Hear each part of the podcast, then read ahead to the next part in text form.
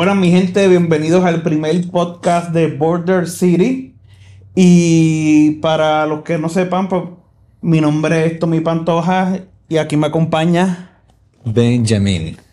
Benjamin, el Benjamín. Entonces, en el episodio de hoy, en el primer episodio del Border City Podcast, eh, pues nos vamos a presentar, va a conocer más de nosotros, pero primero les quiero explicar rapidito qué es Border City. Y Border City no es nada más que una plataforma donde eh, este servidor y, y, mis amistades vamos a estar compartiendo no solamente la música que se crea, yo voy a estar presentándole diferentes este, ministros y artistas aquí de, de Laredo, sino que también vamos a compartir no solamente música, sino diferentes este, diferentes áreas, desde, mira, desde salud mental hasta, hasta comunicaciones y producción, todo. Vamos, vamos a, va a ser un hub de muchas cosas. Pero, y más que otra cosa, es un, eh, eh, crear la plataforma para poder compartir este, la música que creo, pero también para que conozcan otra gente aquí en la ciudad de Laredo, que es la, es la tercera ciudad fronteriza más grande de Estados Unidos. Es grande en transportación. Los que no conocen Laredo, Laredo se encuentra en Texas, USA, pero Laredo es más como México, USA. Es como la, este, ya obviamente como todo el sur de Estados Unidos fue parte en algún momento de México, así que es un excelente blend entre la de cultura, entre los entre ser fan de los Cowboys o ser fan de la América, no sé. Ah, no, o de la Chivas. Aquí acabó la entrevista. pero, pero sí, eso es básicamente Laredo, pero a medida que eh, nos adentremos en, en, los, demás episodios, pues va a ir conociendo más de la ciudad y más sobre los talentos y la gente que, vive en esta ciudad. ¿Okay? Así que básicamente eso es Border City. Es un portal para conocer este, la palabra de Dios y, y lo que Dios tiene para nosotros a través de lo que se está cocinando aquí en el sur de Texas. Así que, eh, como le dije, eh, este es su servidor Tony Pantoja, pero me acompaña, como les dije, Benjamín. Y quiero que lo conozcan, quiero que conozcan a, a, Benja, es un, es un, un tremendo artista, músico, bohemio y, amigo. ¿Verdad que este, estamos desde el Live Room de Isaías 35, que es la iglesia a la que nosotros pertenecemos aquí, pastoreada por este Edgar Hernández. Así que, que siempre nos da la oportunidad de, hacer lo que eres aquí en, las facilidades. Así, que Benjamín. Dime, dime. ¿Cuál es tu nombre? No, eh, a Benjamín, si uno lo busca en las redes, aparece como Ben Cam. Ese es su nombre artístico. Sí, Pero, ¿cuál es tu nombre de pila? Mi nombre de pila es Benjamín Camarillo. Jamín Camarillo. Camarillo. ¿Qué, ¿Qué, edad tú tienes? Yo tengo 35. No, no, di, qué mustero de 35. Eh, más de 20 no, 35 me veo de 25. eh, más de 20 y menos de 100, que es lo que yo digo. Sí, sí, sí. No, no hay que hablar con sinceridad y siempre con la verdad. Eso es. ¿Y de dónde tú eres? ¿Tú eres de, tú eres de aquí de Laredo o...? Yo nací aquí en Laredo, pero de chiquito... Ah, güey, ¿sí naciste en Laredo? Yo nací aquí en Laredo. Ah, yo no sabía esa. Sí, sí. Nací aquí en Laredo, pero pues de chiquillos mis papás se fueron a vivir a Veracruz. Allá fue donde crecí, donde agarré todas mis raíces, mi cultura bohemia, se podría decir que, que la agarré de allá. Y ya a una edad ya como adolescente, entre 15 y 16 años, me vine aquí a Estados Unidos a vivir. Oh, ok. Me dice, yo veo cosas de, veo fotos y eso de Veracruz y siento que se parece mucho, tiene el vibe de Puerto Rico. Tiene, Porque es como costa, montaña. ah, sí. no, No, yo no he ido, no te, puedo, no te puedo decir eso. He ido a Puerto Rico. No, yo no quedo de Puerto Rico. Así que no te vemos. Es un chiste, es un chiste. ir a Veracruz y te ir a Puerto Rico. Acá. no, no, pero tienen ese aire costeño. Sí, sí, sí. Y, pero, ¿verdad? Allí se mueve más como, la música tropical se mueve mucho allí, no es como, o no, no tanto. Fíjate que sí, de lo que es cumbia, salsa, bueno, eh, de la ciudad donde yo, yo, crecí, había mucho, no sé si conozca lo que se llama el... Ay, se me fue el nombre. No es bohemio, la trova. Ah, la, trova, oh, nice. escuchaba mucho. Y fue uno de los, ah, de la música con la que yo crecí. Mucha influencia en mí ahí en eso. Ok, en- entonces, por lo menos en la trova en Puerto Rico eh, va mucho en la improvisación, ¿así también es ahí? No tanto, no tanto. Sí, a- a- acá en Puerto Rico la trova más, ¿verdad? Depende de lo que cantes, tiene cierta métrica. Y es improvisar en, en X tema con esa métrica y con un, con un catchphrase o le llaman un pie forzado. Ah, esto es. Y tú sigues sobre eso. Esa trova allí que está. Bueno, que el, el que es trovador es, es un duro de verdad. Sí, sí, Allá. sí, sí. No, pero entonces tu influencia va mucho de la, de la música folclórica que está allá en, en Veracruz. Sí. Nice. claro, música, am, lo que era Marco Witt, Sí, ahí todo. Romero, todo eso también eh, influenció en mí. Y de los que más me influenciaron fue pues Marco Vidal. Sí, ah. sí, me encantaba la manera en que tocaba el piano, sus, sus melodías, sus letras bien profundas, bien poéticas. Oye, y entonces ahí te tengo dos preguntas, ahora que traes en eso. ¿Cómo llegaste a los pies de Cristo? ¿Tu familia pues siempre está involucrada en la iglesia? ¿O, o cómo fue tu encuentro con Dios? Sí, eh, pues mi familia siempre estuvo involucrada en la iglesia. Mi papá y mi mamá eran misioneros. ah, Ah. Mi papá era, ah, era coordinador del, del, del pastor Gigi Ávila. Ah, Era coordinador de él. también eh, estuvo un tiempo coordinando, bueno, trabajando y viajando con el pastor de aquí, se llama Arturo García, de aquí de Ok. Nuevo Laredo. eh, muy conocido en México. Y de ahí, pues, nuestra. Haz de cuenta que yo nací en la iglesia, crecí yendo a campañas, crecí yendo a iglesias. durmiendo debajo de los Mi bancos. abuelita es pastora también. Ah, qué bueno que, Entonces, que tienes eso ahí en tus raíces. Siempre he estado en la. Pero tu encuentro con Dios, porque uno crece en la iglesia, pero hay un momento en que ya uno tiene como un, ya su ra- propio racionamiento, ¿verdad? Y dice, espera, y y tú conscientemente aceptas a Cristo. Tú puedes eh, pinpoint algún momento. Yo creo que, que fue como a mis, ¿qué será?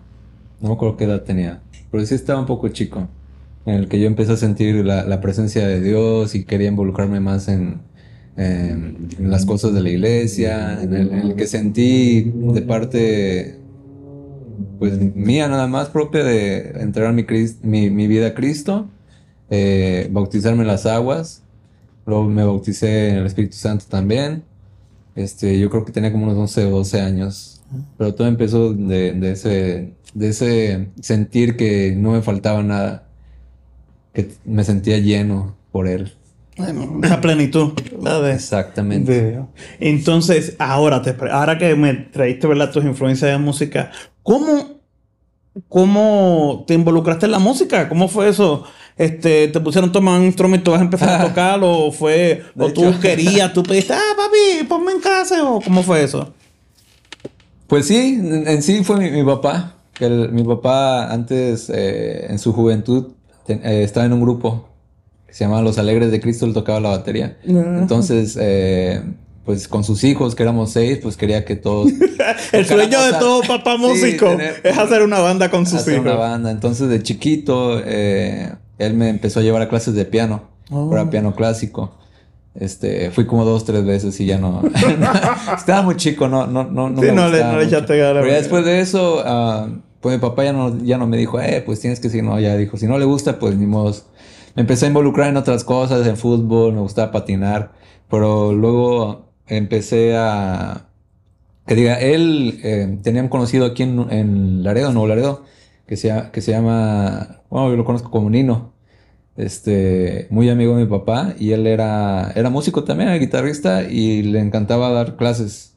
Entonces mi papá le lo contrató para ir a- allá a Orizaba, porque estaba empezando a hacer una iglesia ahí en la casa, este, y enseñarnos a todos a tocar. Oh, Entonces ahí empecé, a- yo empecé a tocar el bajo, mi hermano empezó a tocar la batería, mi otro hermano empezó a tocar el piano, mis hermanas cantaban, habían otros muchachos que tocaban la, la guitarra y de hecho también estaba este Pedro. Ah. también estaba ahí y él empezó a tocar la- las congas ahí. Oh. Entonces de ahí, de ahí en adelante, de esas clases que, que me dio Nino, pues ya empecé a, a- a comprender más lo que tocaba lo- la música en sí. Y poquito a poquito, como teníamos en la casa ahí batería, piano, pues agarraba yo la batería, me ponía a tocar la batería, agarraba el piano, me ponía a tocar el piano, agarraba la guitarra, me ponía a tocar la guitarra. Que para mí, de chiquito, yo veía a mi hermano eh, eh, grande y a mi papá tocar la guitarra y decía, wow, ¿cómo, cómo le hacen para tocar eso? Se, veía bien bonito y yo nunca, nunca imaginaba que, pues, que iba a poder tocar. Y de ahí, pues, creció mi, mi deseo de aprender. Y también, pues, escuchando música, lo que es, es eh, sin, en- sin mentir, o sea, lo que es secular y, y cristiano. No, claro, no tiene las influencias de, de, de lo que escucha. Entonces, ¿cuáles tú crees que...? Entonces, ya me dijiste, entre tus influencias, pues, obviamente todos vivimos ese boom de, de, de la alabanza, ¿verdad? Como le llama el alabanza y adoración hispanoamericano, que fue Marcos Witt, Jesús Adrián, Danilo Montero. Y rojo también, que ahorita Rojo, ahorita estábamos escuchando a Rojo yendo. Oye, no, yo siento que eh, igual a mí, Manuel Espinosa, para nosotros ese tiempo, ese era el músico. ¿Entiendes? Y con todo lo que creaba y todas las canciones que uno cantaba de él. Este, y Juan Salinas. Juan Salinas, sí. Juan Salinas, este. Igual secular, eh, me diste sin bandera, ¿qué más? ¿Qué más oía? Tú, tú eras así, cortavena, balada. Fíjate que Sin Bandera fue uno de, de los que más me, me impulsó a querer aprender más la música. Por la manera en, en que se armonizaban las voces Sí. y las progresiones que usaban también decía, wow, era- para mí era, era un mundo completamente diferente Sí. al, al lo que estaba acostumbrado en la música cristiana. Exacto. Sí, porque ya yo, yo pienso que ya pues que lo que hizo Marco Witt fue quizás en la iglesia cantábamos coritos de tres acordes lo complicó un poquito quizás para el ¿verdad? para lo cotidiano pero aún así seguía siendo sencillo porque seguían siendo cinco acordes Sí. pero era ya era más contemporáneo ok y entonces y, a- y ahora mismo ¿a, a qué te dedicas? ¿A qué me dedico? Sí. Producir música. El, el productor musical productor oficial musical. de, sí, producir, componer canciones, doy clases de música también. Este, hago de todo un poco. Nice. No, en verdad, la, la, eh, ¿verdad? Si están viendo esto, o sea que quizás tengan ya acceso al canal de I-35, eh, I-35 de Border City. Y ahí está la primera canción que lanzamos que, que se llama Dulce Salvador, que la produjo Benjamín. Así que yo en mi caso, yo me identifico mucho contigo en, en las influencias. Porque en verdad el tenemos un background bien parecido en, en- la música. Y yo creo que por eso. A mí me encanta componer con, con Benjamín. Y yo creo que. Yo creo que por eso se da esa. Sí, esa, buena comunicación. Esa, esa química. Sí, esa conexión. Bueno, Hal, ¿qué más te podemos preguntar? Ok, ya sabemos que. ¿Quién es tu músico favorito o tu cantante favorito? Cantante. De los. de- dame de entre los, entre los tops. No tienes que darme. A veces uno tiene varios. Cantante. Ah, yo creo. y, eh, a mí el que me encanta eh, que es Luis Miguel. Ay, Luis Miguel. Su- la El sol en- de México. Sí. es que yo, yo no veo tanto. um, yo me, me fijo mucho en las interpretaciones que hacen. Por ejemplo, Luis Miguel, Juan Gabriel. Este, a mí me encantaba también, ¿sabes cómo, eh, cómo cantaba esta Net Moreno? La neta, sí. Me encantaba porque tenía, eh, tenía una ter- interpretación, wow, o sea, que, que la sentías cuando cantaba. Este, Marcos Vidal también, nada más que Marcos Vidal tiene la voz un poquito más Es un pitch bien pero- diferente. Pero tiene, rango tiene y, y el, el feeling de Marco Vidal otra cosa. Yo creo que, que esos son los que más.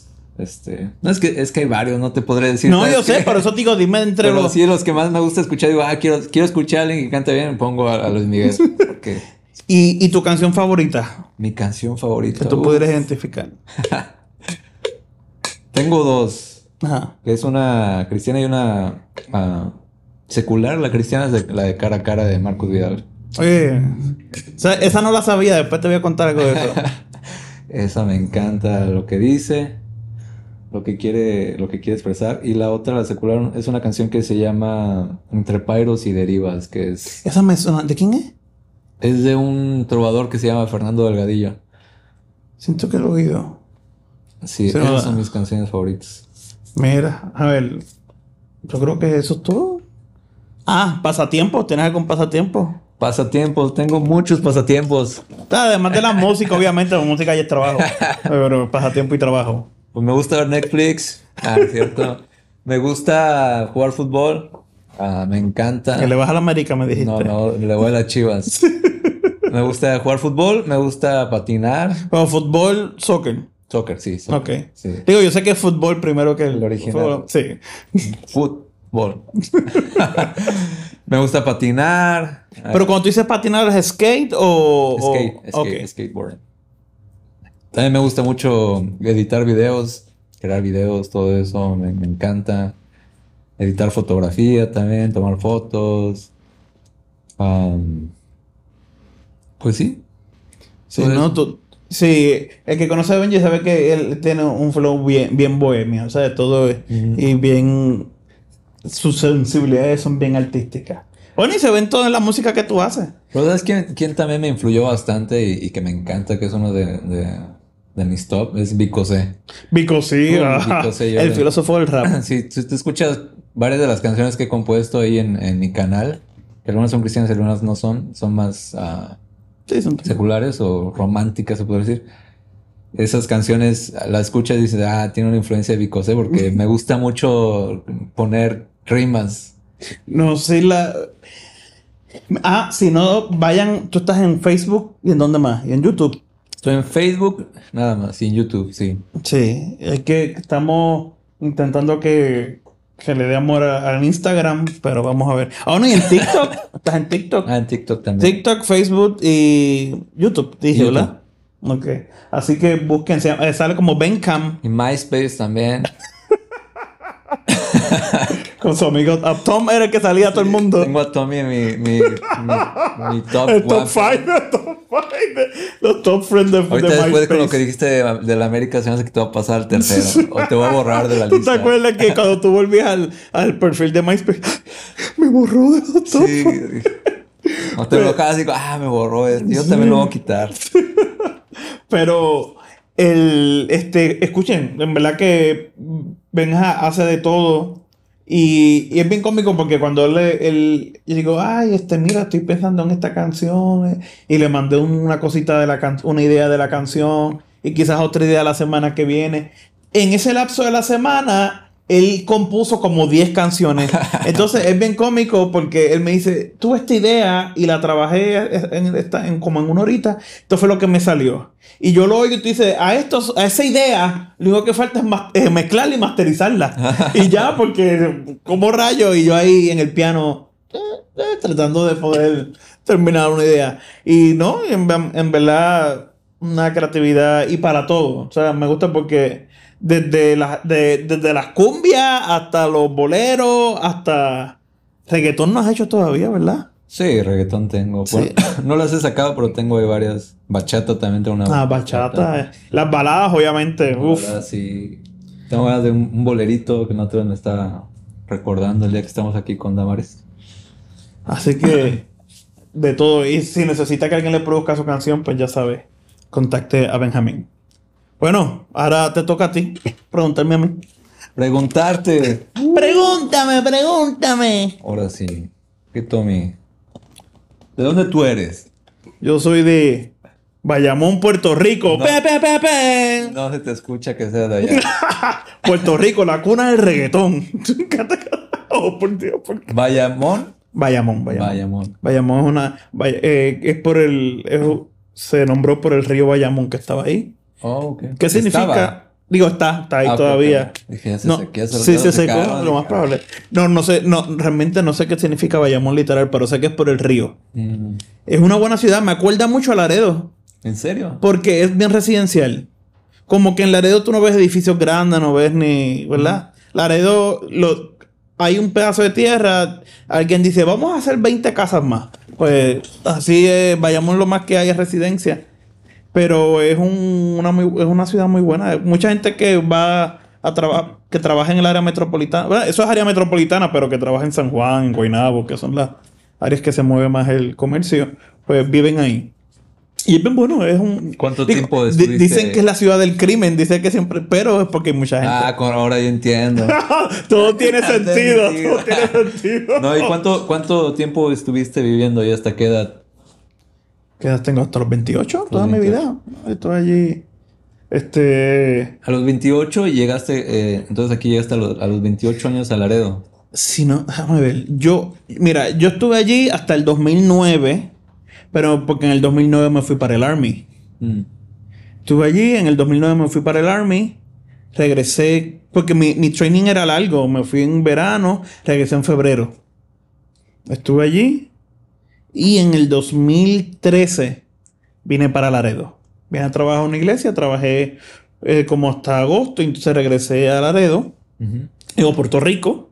Estuve, un a- estuve hasta octubre del 2014 y 2014 volví para Laredo y ahí pues, y ya ahí me mudé.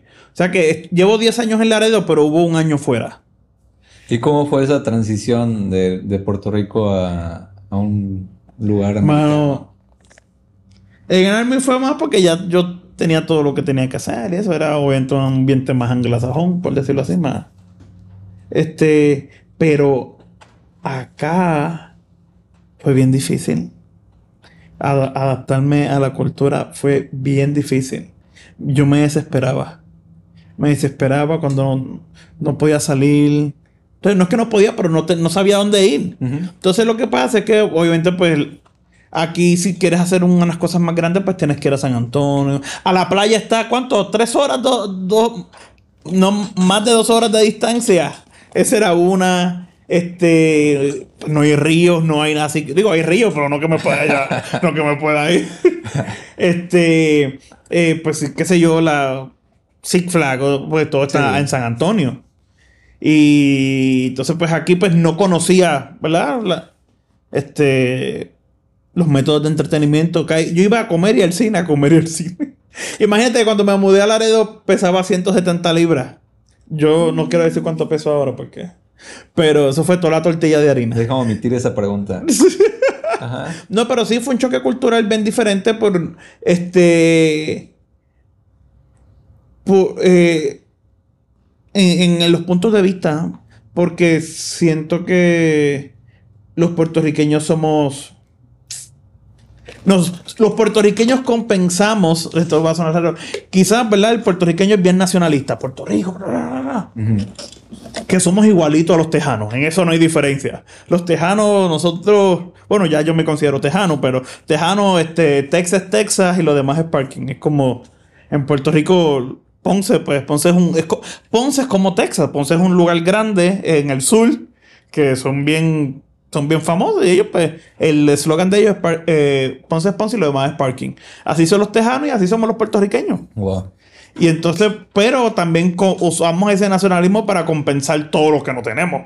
Sí. Empezando con, somos un territorio, no somos un estado, somos un territorio no incorporado y cosas así. Pero, este, fue un choque de, en especial en esa cultura. Y es porque no siempre nosotros, los puertorriqueños, cuando estamos en un lugar diferente, tendemos como que imponer la- nuestra cultura. Y, y es normal, hacemos nuestro pequeño heaven y pues la música, aquello, como, ¿verdad? Como Sí, sí. hacen, como una Little China, lo que sea, como hacen todas las otras culturas. Pero en, en hispano, en, ¿verdad? Entre hispanos, pues somos un poquito más marcados. Nos dejamos, somos más loud, nos queremos dejar sentir. Y fue un proceso bien de, de abrirme, abrirme a todo, abrirme a, a nuevos conceptos, a nuevas palabras, a nueva comida, a... ¿Entiendes? Yo amo mi comida puertorriqueña, pero fue un... Todo, la comida mexicana fue un gusto adquirido. Y me encanta. Yo cuando probé los chilaquiles por primera vez... ¿En ¿Dónde los probaste? Eso es lo cómico. Los probé en un lugar que empieza con D. Hasta que no me auspicien, no voy a decir el nombre. No, pero no, los probé en Danis. Oh, ok. que no son los más. Así que imagínate, si así me gustaron, cuando ahora voy a lugares que son más especializados o más auténticos, pues. Claro, claro. Pero No, pero- entonces, eh, eh, entonces, llegaste aquí a Laredo directo, no fuiste a ninguna otra parte de Estados No, vine aquí. Bueno, como quiera, digo, el, el cambio cultural no fue tan grande, ¿o sí? Porque pues llegaste aquí, había gente que hablaba español. ah, sí, gracias a Dios. todo. Sí, sí, porque ya en el Army, pues ya batallé con, lo de- con el inglés. Sí, sí. Por lo menos eso fue un alivio. Pero no, no te creas. Y, to- y todavía es el día de hoy batallo con cosas. Porque pues mi esposa es de aquí. Ah, pero lo bueno es que aquí en Laredo casi el 80% de la población habla, si no es que el más. Ah, sí, gracias. Gracias a Dios. Gracias a Dios. te es bueno y es malo porque no aprendo más inglés porque no lo tengo que usar. Ah, claro. Pero, digo, eh, eh, eh, el cambio cultural, por ejemplo, de mi parte, yo cuando fui, me fui a, a Houston, que ahí yo tenía como dos, tres amigos que hablaban español en la escuela. Entonces, para mí sí, sí fue algo fuerte y por eso te preguntaba. Um, No, a mí fue fuerte en el Army. en el Army. No, y, y más ahí. De que yo lloraba. En serio. Un- una vez un sargento me dijo algo. Y yo me estaba diciendo algo como que tienes que hacer esto bien porque si no, no vas a poder seguir. Y al final le dije, ¿What? no, y él no como que se frustró y, y yo ahí, ahí exploté como que sí me sentí bien perdido de que no entendía. Y no, no, no, cálmate. Y entonces ellos hicieron, me ayudaron, me ayudaron a, a, a ya a, a bregar con la situación. Pero sí, ahí sí fue el choque y eventualmente pues ya lo entiendo, lo hablo masticado, pero lo hablo, pero ma- si no lo hablo, Pero llegaste aquí a Laredo y dijiste, ah, sí, no, gracias uh. a Dios. No, y yo trabajo interactuando con gente. Y entonces, pues no sé quién me va a tocar. Así que cuando hablo inglés, pues, pero me han entendido. Yo creo. Si entienden a Bad Bunny. piensas, eh, sí, si entienden a Bad Bunny hablando español, me Ah. pueden entender a mí hablando inglés. Sí, sí, sí.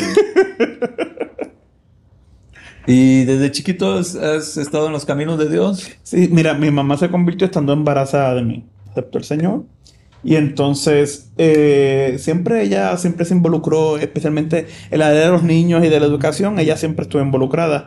Mi mamá siempre fue mi maestra de escuela dominical. Yo creo que intencionalmente se movía conmigo de edad. O sea, estaba dando a los, a los chiquitos, después estaba... Siempre terminaba siendo mi maestra.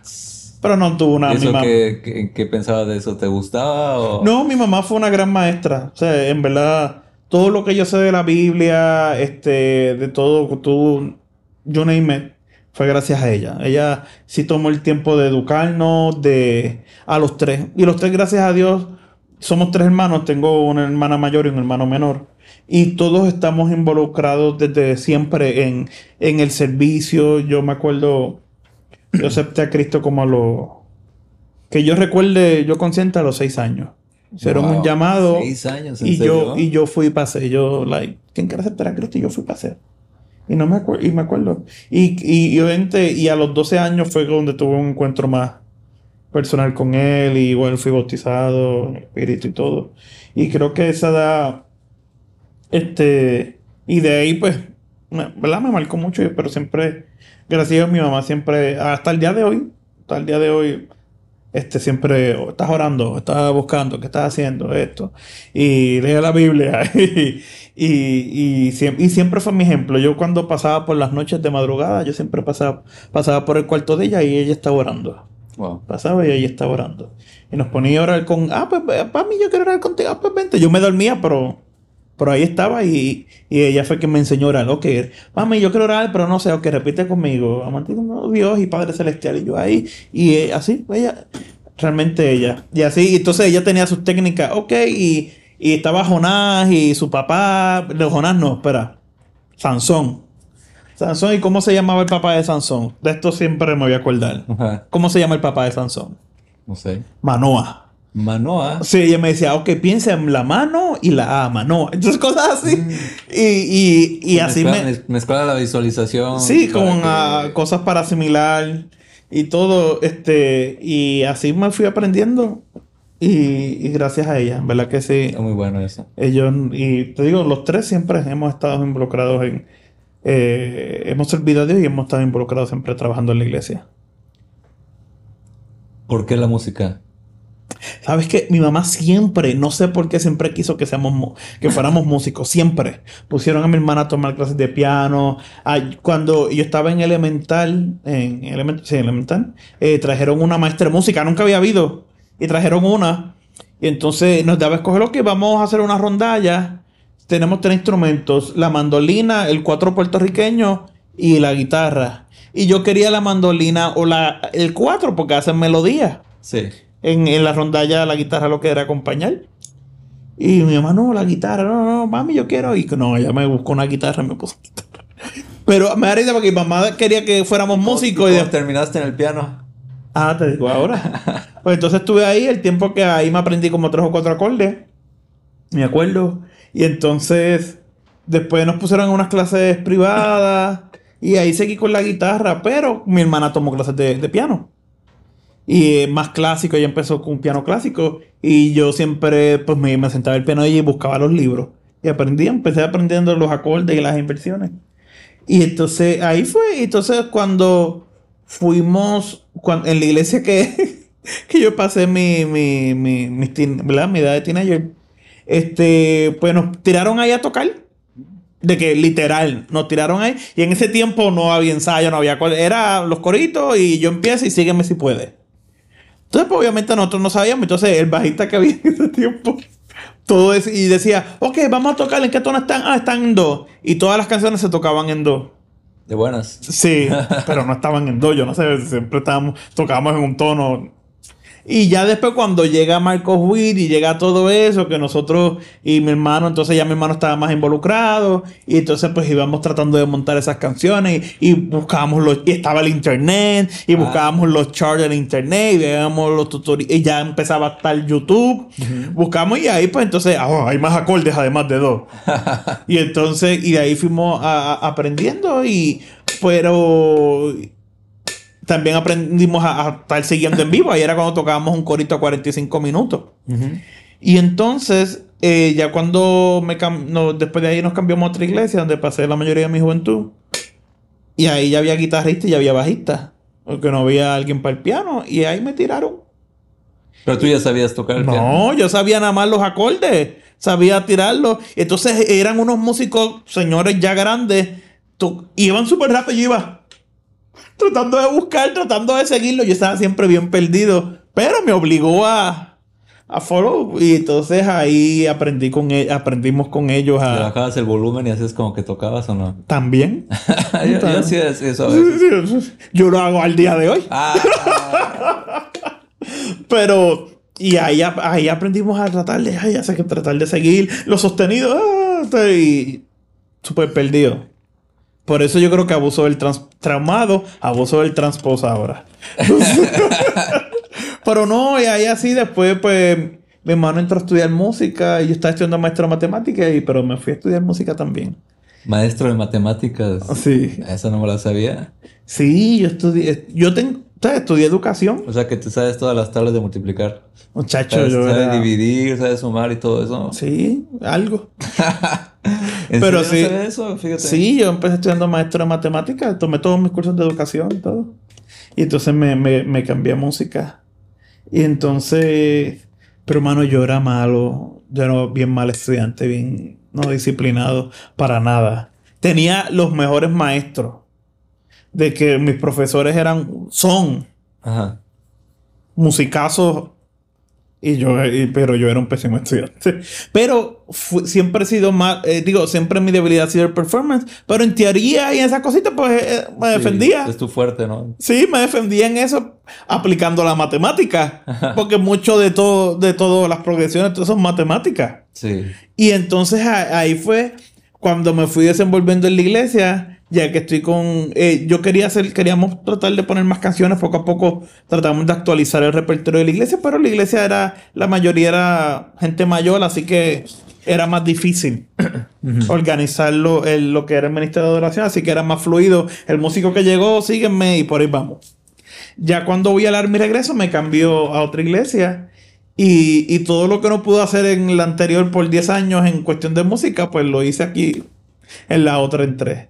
Oh. Y ahí, entonces, ¿qué pasa? Yo pues compensaba mis debilidades, pues, no so- pues yo era bien organizado para compensar como los ensayos, los charts, los de esto, entonces trataba de... de Balancearlo. Sí, de balancearlo, entonces siempre necesitaba un músico con buen oído Mm. para compensar lo que no sabe. ¿En qué tono está esto? Gracias. Y de ahí yo seguía haciendo lo otro. Y siempre, entonces yo tocaba en los campamentos del concilio. En un, en un tiempo, pues yo estaba a cargo de- del Ministerio de Adoración en mi iglesia, de la coral del concilio, de, tenía una banda aparte que se llamaba Repraise, y teníamos, y tenía la, la música de la, de, de la aso- Asociación de Jóvenes del Concilio. Estaban los cuatro a la misma vez. Y entonces, pues yo siempre trataba en los campamentos, tocaba, tenía, te- yo tenía un buen baterista que me siguiera instrucciones. Yo tenía a Steven, a mi hermano. Ah, ok. Entonces siempre ponía un bajista con un buen oído. Y después que la guitarra, a veces yo tocaba guitarra o piano, pues, pues quisiéramos el trabajo. ¿Qué pasa? Pues entonces el bajista ya encontraba el tono, los demás lo seguían y de- después que tuviera un buen baterista, un buen bajista, ya los demás pasábamos ficha.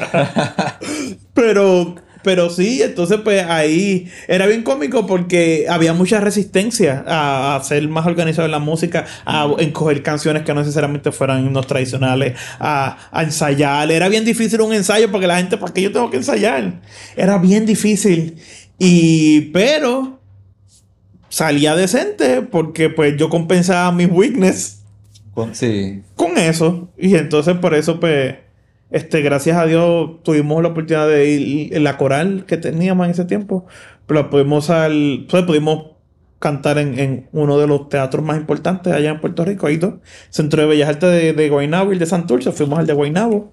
Allí eran más de 100 personas, teníamos un cuarteto de cuerdas, brazos, todo. Y, y en verdad, y, y yo no, ¿verdad? Mi, mi fuerte no ha sido el performance, pero gracias a Dios me rodeé de tantos tremendos músicos, tremendos cantantes, tremendos amigos y tuve de aquí, ¿verdad? Hasta que todo mi tiempo en Puerto Rico y, sirviendo en el área de la música, bueno, no me arrepiento. I, have a- I had a blast. Este, y hermosos recuerdos y ver lo que Dios hizo en la gente y dónde están. quien, sí. Y, y dónde están ellos ahora también. Y, y no, está. Fue tremendo. En verdad que ya te di la historia bien larga. Oh, está Pero- bien. No me la sabía esa. No, no, sí, a- a- a- así fue. Siempre. Pues siempre navegué en, en esa área, pero más era más administración, por decirlo de esa Sí. manera. Y ahí, pues, pues me gustaba más. Siempre, eh, además de organizar, pues tratábamos de escribir porque me gustaba más. Yo me movía más en la poesía, me gustaba, del chamaquito me gustaba escribir los poemas, me gustaba leer libros de poemas, cuentos. Cuando empezaste novelas. a componer, ¿empezaste a componer tú solo o, o empezaste de la mano? No, de- yo, de escribía más? mucho. Yo escribía mucho y tenía siempre he tenido necesita, siempre he necesitado la ayuda de alguien más más o menos para ayudarme a ¿Por qué? Pues como yo no canto, este pues Sí. siempre me deseaba ese backup de y algunas de las canciones tenía mis amistades, yo mira, tengo esta idea. Ellos empezaban a cantar y de ahí yo fluía. Y entonces, ah, ok, pues entonces y ya algunas pues las he hecho solo, pero siempre necesito una referencia vocal que no sea yo. Sí, claro, claro. A mí me pasa también porque como no somos cantantes, a veces se nos dificulta hacer melodías. Porque no soy, tú sí eres cantante. No, no, no. o sea, sí canto, pero no tengo la voz así como para componer melodías de la nada. O sea, tengo que ajustar las melodías que se hacen, las tengo que ajustar a mi voz para que se oigan bien. Sí, Por- pues yo, yo batallo más con las melodías que con la letra. Con la letra, gracias a Dios, pues yo hablo mucho, tengo bastante vocabulario, Sí. como puedes ver. Este, pero ah, ahí no batallo tanto. Este, y más, pues, somos de la, de la gente que se aprendió la, la Biblia en Reina Valera. Mm. Así que cuando he de estar y cuando, uh, este, qué sé yo, alabad, sí, sí. pues usamos más otro tipo de Tipo de vocabulario. Vosotros.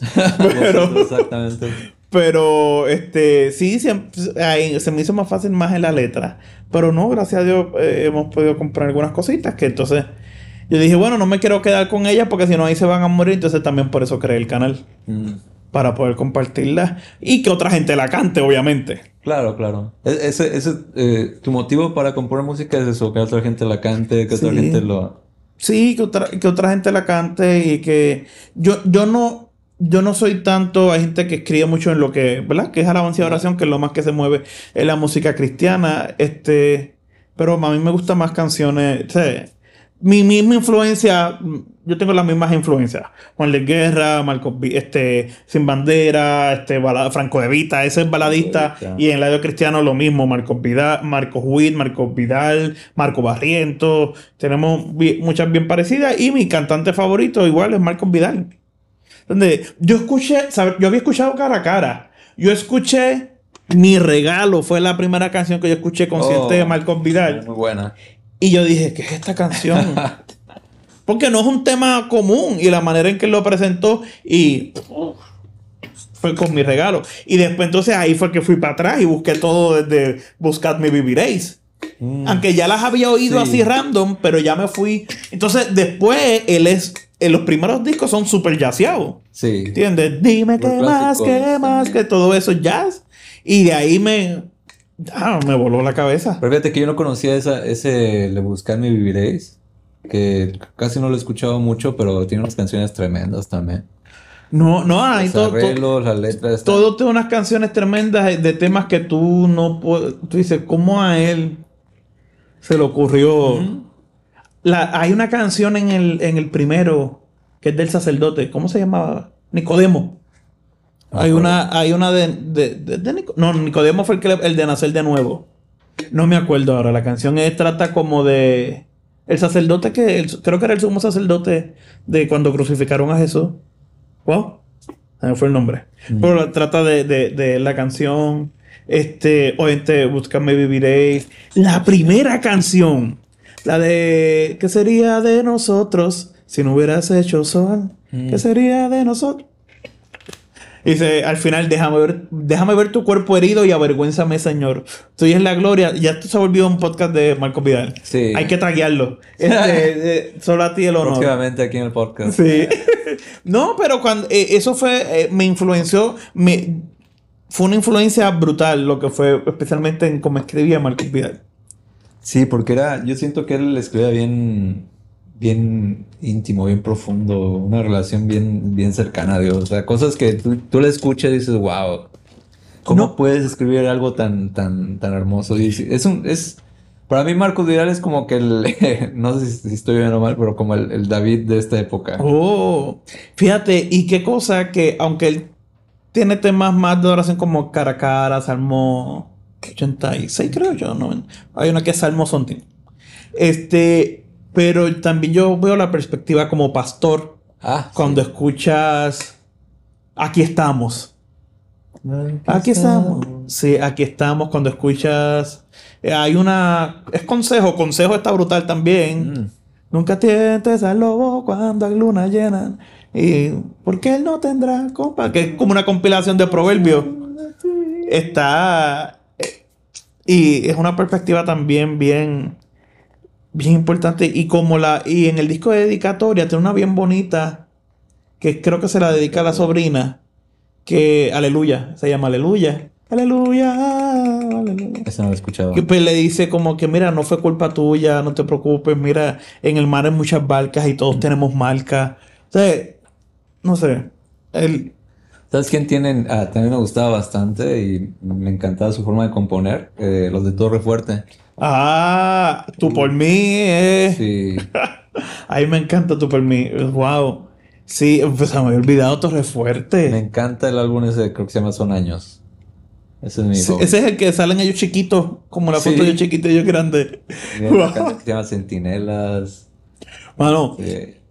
¿y sa- sabes quién es otro que me gusta cómo escribe? Michael Rodríguez. Ah, sí. Michael, me encanta. Mis manos a... La de mi barca.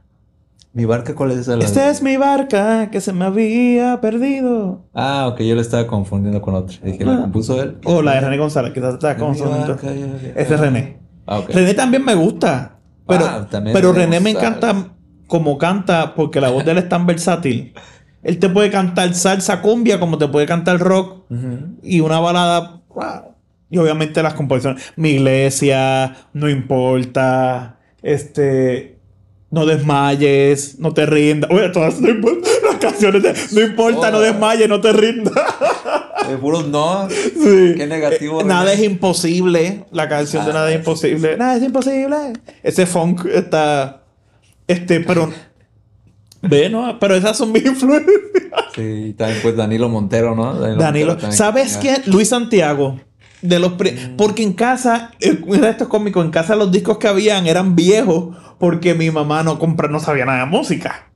Mi influencia en música en casa era eh, Frank Sinatra, este, Nat King Cole, papi, el, por alguna razón el oído de papi es bien gringo. Ajá. Big Band, es todo lo que le gusta a mi papá. mm, es Louis Armstrong, eso es lo que le gusta a él. Y o sea, en casa nunca fuimos de cocolo, de salsa, merengue, no. Eso fue ahora después de viejo que... Bobby Cruz. No, mi papá era bien. Y entonces, este, eso era porque él es más mayor, él es de los 40. Entonces, mami, mami compraba los cassettes que vendían los predicadores que iban a la iglesia. Ajá. Entonces en casa había Marino, Ah. eh, la hija de Marino, la Lupe y ya Cristiana, que descubrí que ese disco lo produjo Isaac Hernández. que lo- ¿Cuál? El de la, los de la Lupe. No la conozco. La, Lu- la Lupe era una cantante como que se prácticamente se nueva cuando cantaba, pues estaba, parece que ella se convierte, entonces empieza a cantar cristiana, era una, una cantante bien conocida. Wow. como vamos a ver con eso con Junior cuando, cuando lo veamos con Isaac.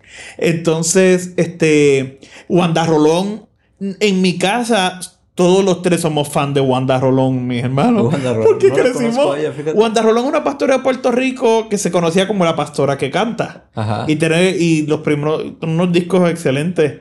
Este, que si yo le creo a Dios, tenía una. Siempre me acuerdo una que se llamaba Aquí estoy, que decía, aquí estoy, esperando que vengas a mí. Aquí estoy, con paciencia he velado. tu-". Era, no, todas esas canciones no las sabemos de memoria en mi Sí. casa. José Ferrer, que. Menos. ¿sabes? Esos no los conozco. no, ¿qué eso es, de, eso es de allá, de- del patio. Ah, ok, ok. Ya cuando mi hermana se vuelve adolescente, pues entonces se pone a más música cristiana. Entonces ahí es que yo conozco, yo oigo primero el disco de Nada, de Nada es Imposible de Danilo, de, de Marco Barriento. No, De de René René, González, ¿no? de René, sigo. De René y oigo de Luis Santiago, He decidido. He decidido. He decidido abrir mis... No, en ese tiempo estaba el segundo, si tú no estás. Si tú no estás, mi señor, siento que moriré. Pues, este, ese disco a mí me encanta. Este, ese, ese lo hizo, creo que fue Mike, o Peter Sanabria, o Mike Arroyo, el, el esposo de Yulisa. Este, pero está, ahí fue que yo empecé a oír más música y nos juqueamos. Entonces nosotros íbamos a una librería cristiana que había bajo de casa, íbamos caminando. Y entonces ellos te daban muestras para oír los cassettes. Ujú. Así que yo me pasaba todas las tardes allí oyendo todos los cassettes. Oh, wow. Y ahí yo oía la música. Y como era, yo estaba en, en middle school, no tenía dinero, yo hacía layaway de los cassettes que costaban cuánto, 8 dólares. Y yo un pesito, dos pesitos hasta comprar el ¿Qué cassette. es eso? Un cassette. Lo que había antes de los CD. Un cassette, No, después fue que llegaron no, los CD. no me tocó eso. Sí, mira, Tú, eso hasta viste A-Track, estoy seguro. Sí. Este, pero, y de ahí fue que nosotros fuimos, este, y nos fuimos coleccionando cassettes de música cristiana y oyendo, y los músicos, y a medida que aprendíamos música, estábamos, le- siempre leíamos los créditos, y de ahí es que vimos a Luis Aponte, David Quiñones, Tony Rijo, este, cuando eh, Manuel Espinosa, cuando salió, y de ahí fue que no. Oye, ¿y qué piensas tú de... ¿Cuál es tu opinión en comparación de la música que había antes a la que ahorita se está escuchando el ambiente cristiano? Es un, ¿qué, qué opinas tú de eso? ¿Cuál es tu... ¿Cómo se podría decir? ¿Piensas que es algo. ¿Ha sido algo negativo, algo positivo? No, mira, no voy a. Todos vamos a decir Entra que los ante- todos vamos a decir que los tiempos antiguos fueron mejores. Todos vamos a decir eso. Porque pues eh, con que nos identificamos. Sí, Así que musicalmente, musicalmente. no. Sí, musicalmente evolucionamos, como todo. Todo, la- todo va a evolucionar. ¿Entiendes? Y este es el, y el sonido de ahora, pues ese sonido es el que. Este.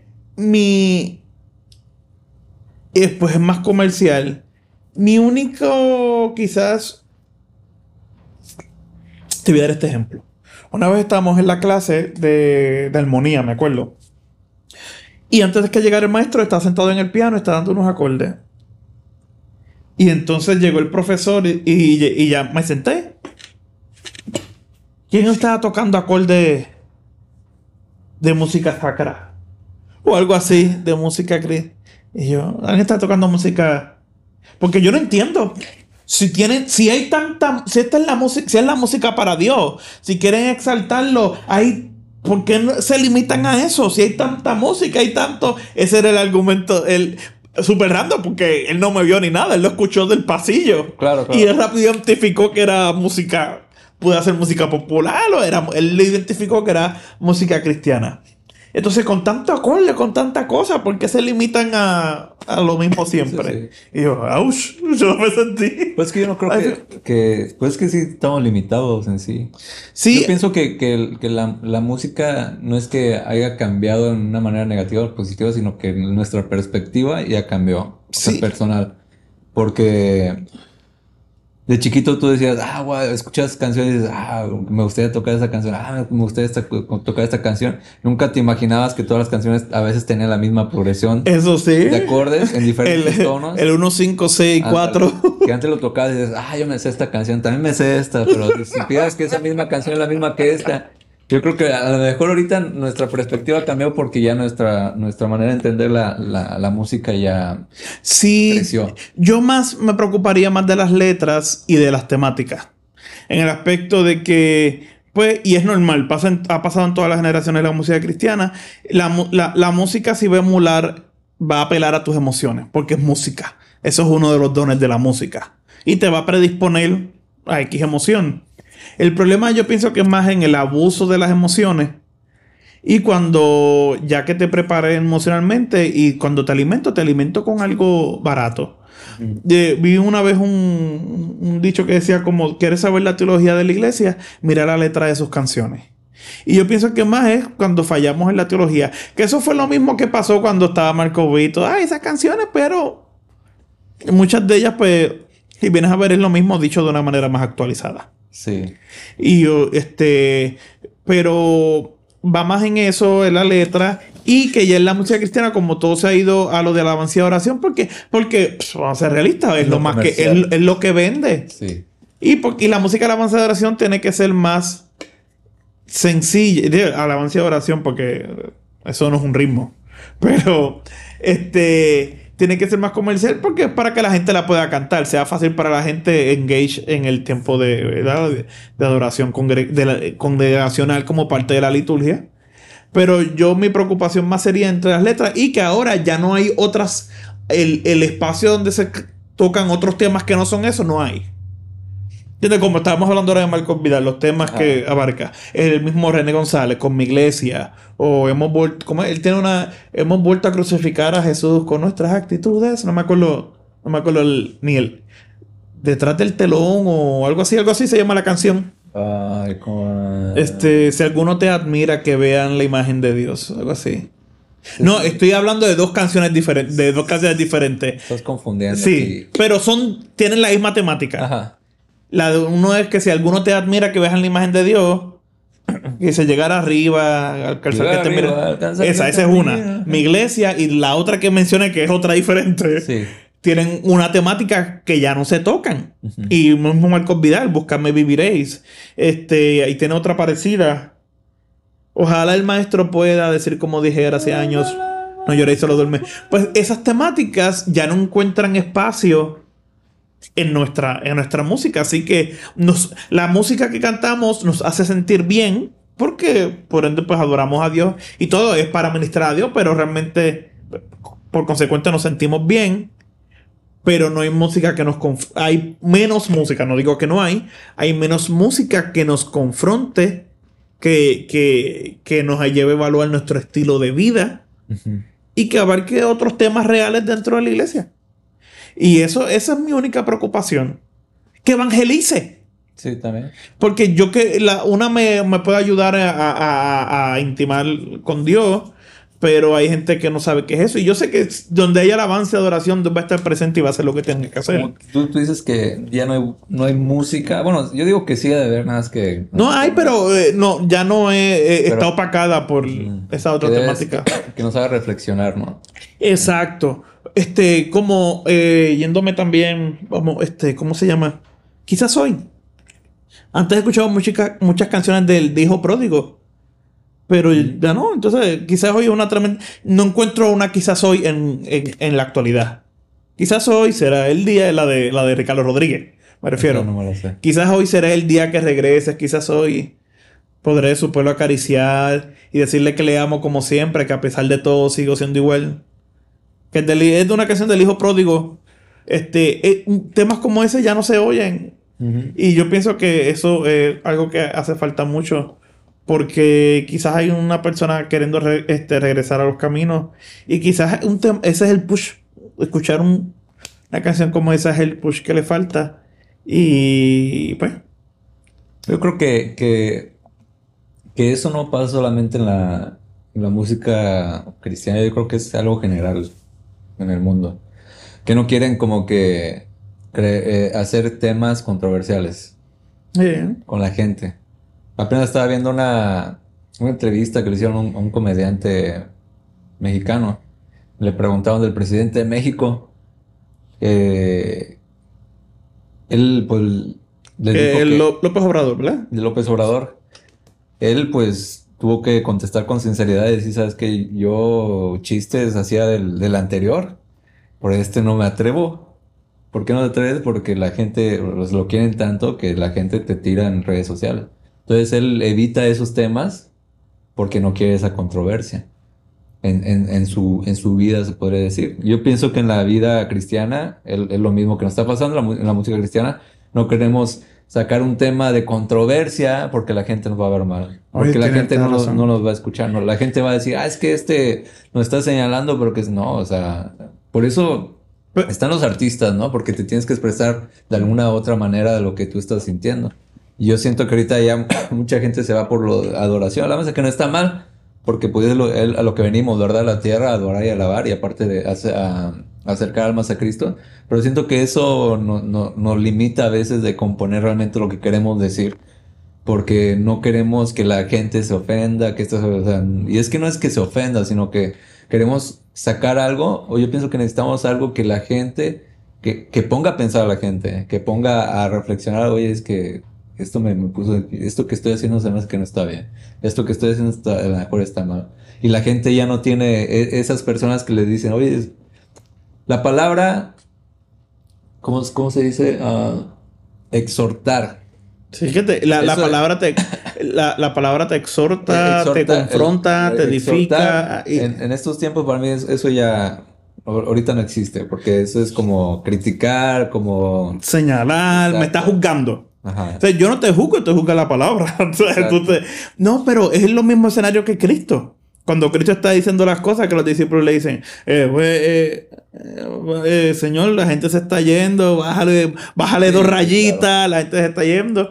Y que le dice, ah, pues se quieren ir ustedes también, en confianza. Y dice, ah, no, no, porque solamente tú tienes palabras de vida eterna. Y, y yo pienso que este, es esa misma posición. La gente se va y, ah, no, pero déjame cambiar, déjame bajarle. Y entonces, pues, y son cosas que la gente necesita escuchar, pues, si no, pues, si tenemos la oportunidad de de exhortar a alguien, no de corregir, ni, digo, no de juzgar. Como digo, quien te juzgue la palabra, pero de corregir a alguien o, de, ¿verdad? De exponerle el punto de vista que la Biblia comparte, ¿verdad? Que la Biblia no, no nos invita a seguir. Y, no lo hacemos, pues, eso no, ¿verdad? Es, culpa de nosotros, porque Dios nos da la chance. Y es como un ejemplo que una vez me dijo mi mamá, si yo te veo en un edificio y te estás quemando, estás dentro de un edificio, te estás quemando, yo no voy a dejar que te queme, yo te voy a, sacar. Pues por eso yo te digo lo que te tengo que decir, porque yo no te voy a dejar que te pase algo. Y, así, ¿no? Entonces, si tuviéramos la misma compasión y el mismo amor que tenía Cristo, Cristo lo decía, porque cuando vemos también la Biblia nos dice, pues se conmovió porque los veía como ovejas sin pastor.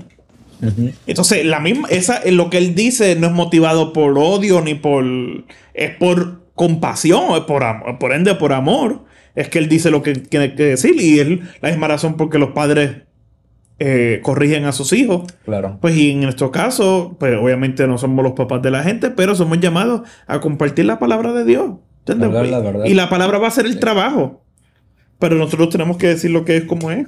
Exacto. Y pues no hay mucho espacio en la música. Eh, para hacerlo, me gusta el... Ahora, yendo al reggaetón, voces que, como el reggaetón y la música urbana da espacio para hablar más, la composición de la música. Ahí vamos. Un Vico sí, un Redimido. Sí, fíjate que, que yo creo que la Alex música de reggaetón son los todavía que están ahorita tocando Sí, esos temas. irónicamente quienes tocan Sí. esos temas es la música urbana. Y es como te digo, porque no necesariamente todavía no está fully parte de la liturgia. De, ¿verdad? Hay otros. Yo lo saqué. Hay parte. so, poco a poco se va incorporando el reggaetón en el tiempo de adoración. Pero cumplen una. Siento que ellos cumplen la mayor parte de la labor. parte de, de la, de la cultura Sí. urbana, ¿no? O sea, el tem- la temática. Sí, ¿no? la temática social, sí, es verdad. Pero, ¿verdad? En, en el ambiente cristiano, ellos son ahora mismo quienes llevan la voz cantante en ese aspecto. Wow, mira, no lo había dicho de esta manera. Ahí está. Bueno, ¿alguna última, alguna pregunta más que me tengas? Una última pregunta. No, yo creo que conocí bastante de ti que no conocía muchas cosas. No, yo igual, yo igual. Como eso Me- de que eras, el- bueno, estudiaste para maestro de matemáticas. Sí. Y después me cambié para música. Sí. Pero, no, sí. Este, bueno, mi gente, gracias por acompañarnos hoy. La idea de, de hoy es que pues, nos consideran un, po- un poquito más, pero ya vamos a tener más invitados en, en los próximos episodios. Y en el primer, en el, digo, en el segundo episodio, que va a ser el próximo, vamos a tener al productor Isaac Hernández. Si piensa en una canción, de, si eres de nuestra edad, piensa en una canción de los 90s, de los 2000 que te guste y probablemente él la produjo. Sí. Así que él va a estar con nosotros eh, en el próximo episodio. Así que, y, y por favor, búsquenos en, en Facebook, búscanos en Instagram. En Facebook creo que aparece Border City Media y en, y en Instagram es Border City Music. Ah, sí. sí, tuve que cambiar. Entonces, ¿cuál es? No, en Facebook Border City Media, en Instagram Border City Music. ¿Y dónde más estamos? Estamos en TikTok. Ya ahí vamos a empezar a subir contenido. ¿Instagram no tienes Instagram? Dije Instagram. Ah, sí, sí. Estamos en Instagram, en Facebook, en TikTok. Este, y en todas las plataformas está la canción Dulce Salvador, que la canta Dama, eh, que, la, que la compuso este, este servidor y la, y la produjo Benja. Así que, Be- Benjamín, así que búsquenlo ahí. Espero que nos ayuden ahí. Le, le den like, le den subscribe, le den share al video. Y bueno, Thank you, Tommy. no, gracias a ti, papito. Estamos gozando.